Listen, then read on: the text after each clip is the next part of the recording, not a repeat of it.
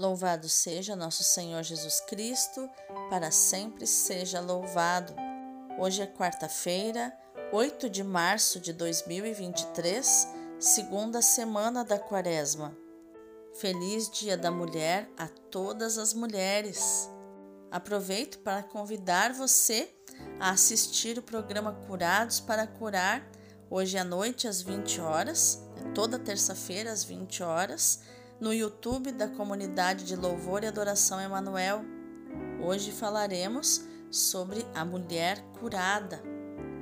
São João de Deus, que ensinou: Fazei bem a vós mesmos, ajudando os pobres, rogai por nós. Iluminai, Senhor, as nossas ações, para que em vós comece e em vós termine tudo aquilo que fizermos no dia de hoje em nome do Pai, do Filho e do Espírito Santo. Amém. Rogai por nós, ó Santa Mãe de Deus, para que sejamos dignos das promessas de Cristo. Divino Espírito Santo, consumi em mim tudo aquilo que me impede que eu me consuma em vós. Dá-me um amor apaixonado pela palavra de Deus, que é o seu próprio Filho Jesus. Meu bom Jesus, meu bom pastor, meu divino mestre, meu Rabuni, dá-me a graça de meditar e compreender a vossa palavra, anunciar a vossa palavra e principalmente viver a vossa palavra. Amém. A primeira leitura de hoje é Jeremias 18, do 18 ao 20. Naqueles dias disseram eles: Vinde para conspirarmos juntos contra Jeremias um sacerdote não deixará morrer a lei, nem um sábio o conselho, nem um profeta a palavra. Vinde para o atacarmos com a língua, e não vamos prestar atenção a todas as suas palavras. Atende-me, Senhor, ouve o que dizem meus adversários. Acaso pode-se retribuir o bem com o mal? Pois eles cavaram uma cova para mim. Lembra-te de que fui à tua presença para interceder por eles e tentar afastar deles a tua ira. Palavra do Senhor, graças a Deus. O responsório de hoje é o Salmo 30 ou 31, versículos do 5 ao 6, do 14 ao 17. Salvai-me pela vossa compaixão, ó Senhor Deus. Retirai-me desta rede traiçoeira porque sois o meu refúgio protetor. Em vossas mãos, Senhor, entrego o meu espírito, porque vós me salvareis, ó Deus fiel. Ao redor todas as coisas me apavoram, ouço muitos cochichando contra mim, todos juntos se reúnem conspirando e pensando como vão tirar minha vida. A vós, porém, ó meu Senhor, eu me confio e afirmo que só vós sois o meu Deus. Eu entrego em vossas mãos o meu destino. Libertai-me do inimigo e do opressor. Salvai-me pela vossa compaixão, ó Senhor Deus. Aclamação. Salve Cristo, luz da vida, companheiro na partilha. Eu sou a luz do mundo, aquele que me segue não caminha entre as trevas, mas terá a luz da vida diz João 8,12. Salve Cristo, luz da vida, companheiro na partilha. O evangelho de hoje é Mateus 20, do 17 ao 28. Naquele tempo, enquanto Jesus subia para Jerusalém, ele tomou os doze discípulos à parte e, durante a caminhada, disse-lhes: Eis que estamos subindo para Jerusalém e o filho do homem será entregue aos sumos sacerdotes e aos mestres da lei. Eles o condenarão à morte e o entregarão aos pagãos para zombarem dele, para flagelá-lo e crucificá-lo. Mas no terceiro dia ressuscitará. A mãe dos filhos de Zebedeu aproximou-se de Jesus com seus filhos e ajoelhou-se com a intenção de fazer um pedido. Jesus perguntou: Que queres? Ela respondeu: Manda que estes meus dois filhos sentem no teu reino, um à tua direita e outro à tua esquerda. Jesus então respondeu-lhe: Não sabeis o que estáis pedindo? Por acaso podeis beber o cálice que eu vou beber? Eles responderam: Podemos. Então Jesus lhes disse: De fato, vós bebereis do meu cálice, mas não depende de mim conceder o lugar à minha direita ou à minha esquerda. Meu Pai é quem dará esses lugares àqueles para os quais ele os preparou. Quando os outros dez discípulos ouviram isso, ficaram irritados contra os dois irmãos. Jesus, porém, chamou-os e disse: Vós sabeis que os chefes das nações têm poder sobre elas e os grandes as oprimem. Entre vós não deverá ser assim. Quem quiser tornar-se grande, torne-se vosso servidor. Quem quiser ser o primeiro, seja vosso servo. Pois o filho do homem não veio para ser servido, mas para servir e dar a sua vida como resgate em favor de muitos. Palavra da salvação, glória a vós, Senhor.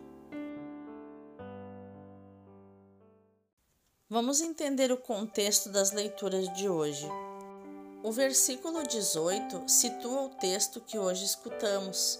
Jeremias está novamente sob ameaça de morte, como vemos também em Jeremias 11, 18. Agora são os próprios chefes de Israel que tentam reduzi-lo ao silêncio, censurá-lo, ou hoje diríamos cancelar Jeremias. Daí a dureza da invocação de vingança que, de acordo com a lei veterotestamentária de Talião, sai da boca do profeta. A lei de Talião ou o talionato, que é a vingança em igual proporção equivalente ao mal sofrido ou retaliação, mas o nosso texto omite esses versículos, nos orientando sim para a escuta do Evangelho. Jesus que vai explicar a passagem de Jeremias hoje. Jeremias é tipo do servo sofredor de Isaías 53, do 8 ao 10, e é perseguido por causa da fidelidade à sua vocação e do seu amor ao povo Jeremias abandona-se confiadamente a Deus, de quem espera a salvação.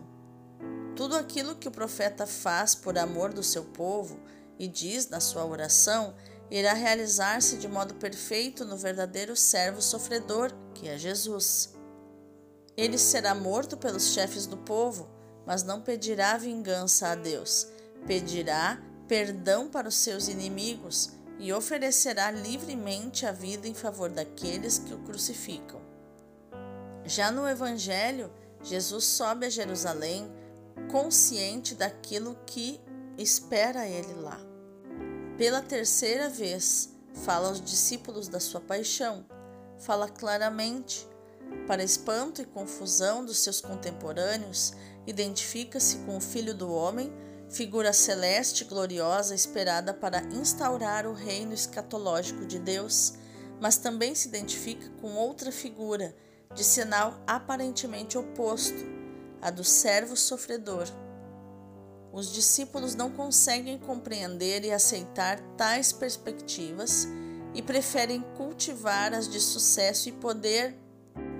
Jesus lhes explica mais uma vez o sentido da sua missão e o sentido do seguimento que lhes propõe. Ele veio para beber o cálice, termo que na linguagem dos profetas indica punição divina e reservada aos pecadores.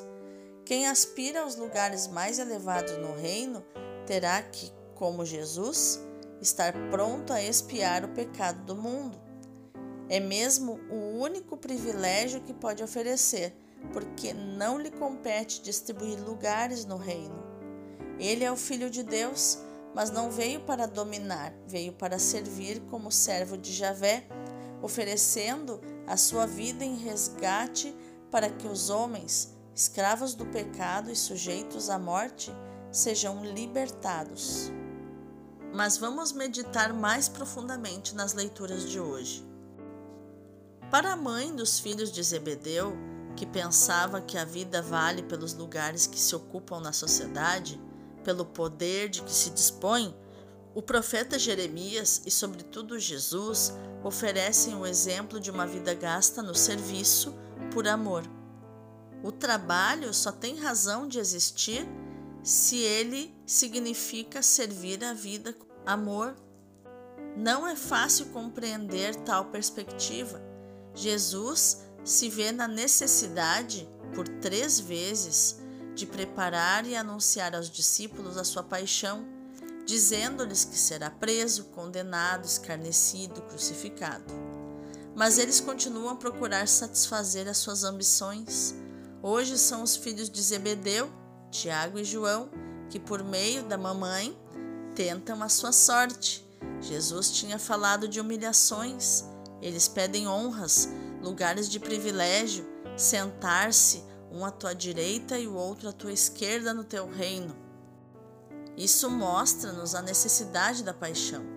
Só ela poderia mudar o coração do ser humano. Não eram suficientes palavras, mesmo que fossem as de Jesus. A paixão de Jesus nos revela onde se encontra a verdadeira alegria, a verdadeira glória, a verdadeira vida. Servir, amar como ele amou, até o sacrifício da própria vida pelos outros, vistos como mais importantes do que nós mesmos. Isto pressupõe a humildade, virtude que torna verdadeiro todo gesto de amor e o liberta de equívocos, da busca dos interesses. Foi o caminho do profeta Jeremias. Só depois de percorrer esse caminho ele descobriu o seu verdadeiro significado. Por isso gritava a Deus: É assim que se paga o bem com o mal. Também no caminho espiritual de cada um de nós, a aprovação é importante para nos transformar interiormente. Depois dela, já não ambicionamos a satisfação terrena que antes procurávamos. E se a vivemos unidos a Cristo, dele recebemos a força para realizar o bem incondicionalmente, sabendo que não se perderá, mas que a seu tempo dará fruto depois da paixão e da morte, vem a ressurreição. O serviço humilde até o fim, motivado pelo amor, conduz a vida à glória eterna. O Espírito Santo nos faz superar o nosso egoísmo ou amor exigente e nos impele para o amor oblativo, aquele amor que se deixa disponível para os outros pegarem do quanto necessitam de, do nosso amor. Nos faz ultrapassar a busca dos interesses e das comodidades pessoais para atuar conforme a justiça em relação a cada uma das pessoas e em relação à comunidade, para não violarmos os seus direitos.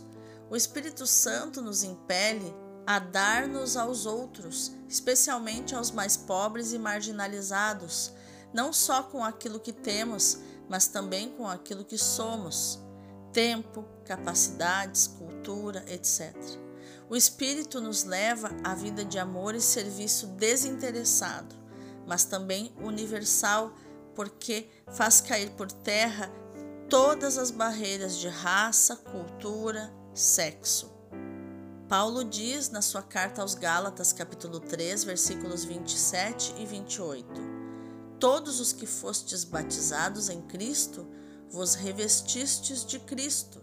Não há judeu nem grego, não há servo nem livre, não há homem nem mulher, pois todos vós sois um só em Cristo. Vamos orar? Obrigada, Senhor Jesus, porque com doçura e firmeza o Senhor nos conduz pelo caminho da cruz. Quando o Senhor nos aponta o Calvário, talvez nos escandalizemos como Pedro, talvez discutamos entre nós sobre quem é o maior, como João e Tiago. Talvez te apresentemos pedidos de privilégio e de poder. Tem paciência conosco, Senhor. Nos diga e nos repita que a verdadeira grandeza está em servir e em dar a vida pelos amigos e também pelos inimigos. Ajuda-me a amar meus inimigos, Senhor. Como bom pedagogo, o Senhor nos conduz pela mão pelas várias etapas, rumo à vida, à alegria eterna. Contigo saberemos passar pelas provações, beber o cálice e aguardar a recompensa que só o Pai nos destina e quer nos dar. O importante é aprendermos contigo a amar e a servir até dar a vida para que todos experimentem a graça da redenção. Amém. Vamos contemplar a palavra de hoje pelos olhos e pelo coração do Padre Leão Deon do Sagrado Coração de Jesus.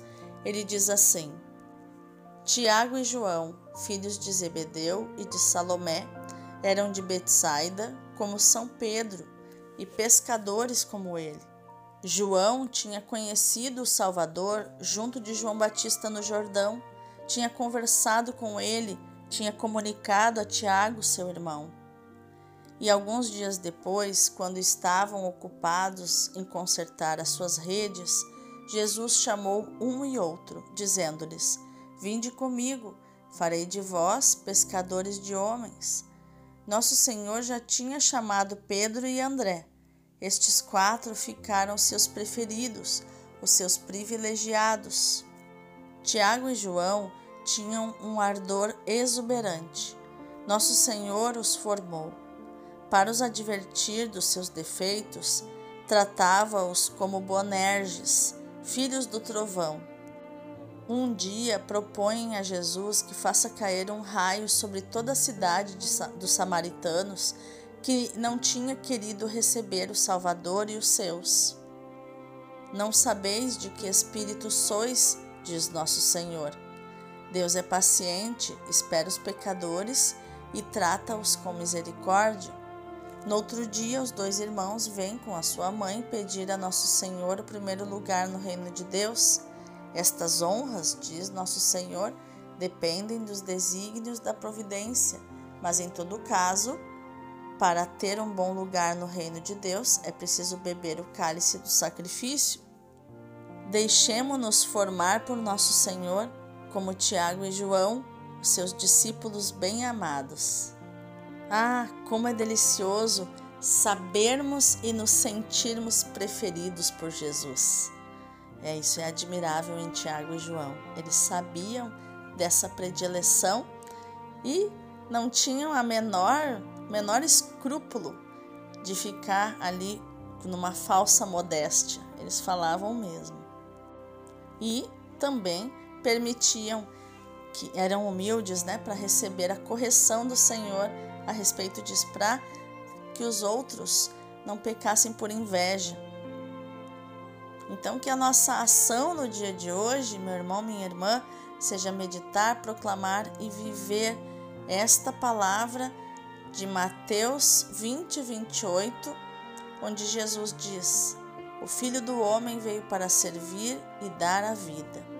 Deus abençoe o teu dia.